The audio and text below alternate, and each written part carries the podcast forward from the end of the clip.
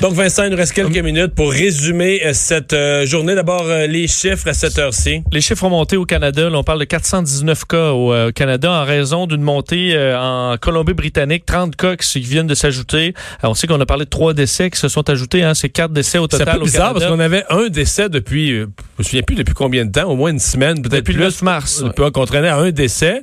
Puis tout à coup, trois annoncés du même coup. Là. Effectivement. Donc là, on est à 112 en Colombie-Britannique, 177 en Ontario, toujours la province la plus touchée. Euh, Québec, donc 50 cas maintenant. On en a ajouté 15. On est sur le point de passer peut-être troisième province la plus atteinte, puisque l'Alberta est à 54 et on s'approche. 73 nouveaux cas aujourd'hui au Canada, 180 000 dans le monde, 28 000 en Italie, 15 000 en Iran. Euh, je vous rappelle que euh, Justin Trudeau a annoncé la fermeture des frontières aujourd'hui. Finalement, donc le Canada qui ferme ses frontières euh, aux étrangers, donc aux citoyens qui ne sont, enfin, qui ne sont pas des citoyens canadiens, ou Sauf- les résidents permanents, sauf les Américains. Quand même important. Et, et ça pour, parce que je dis ça parce que ça pourrait devenir le prochain débat là, dans quelques jours si la situation se détériore aux États-Unis. Absolument, alors que seulement quatre aéroports canadiens pourront recevoir des vols internationaux à partir euh, de maintenant Montréal, Toronto, Vancouver et Calgary. Santé Canada fera des points de presse maintenant euh, à midi à tous les jours, alors que du côté de François Legault, dans son point de presse, on annonçait donc les 15 nouveaux cas,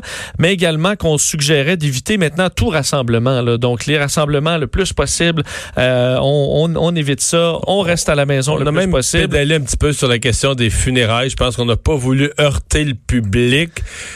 Euh, Dr Arruda a fortement recommandé d'éviter, mais en même temps, quand tu dis éviter les funérailles, c'est parce que pas, euh, On s'entend, ça fait partie du, c'est très important, Euh, ça fait partie du deuil. évident. François Legault a félicité quand même les Québécois sur leur résilience là, actuellement dans la tempête et euh, félicité également, s'est dit très touché de cet appel aux retraités qui a été répondu 7000 CV reçus au ministère de la Santé dans les euh, dans les derniers jours de gens qui se disent prêts à épauler le réseau de la santé aux besoins. Dans les bonnes nouvelles, parce qu'il y en a quand même une aujourd'hui, c'est le début des essais cliniques d'un vaccin potentiel. Il faut dire que c'est un vaccin candidat, ça se peut très bien que ça vale rien, mais au moins euh, il y a des essais qui se font euh, à Seattle, donc auprès de 45 adultes volontaires qui commencent ça pour six semaines. Alors c'est quand même positif.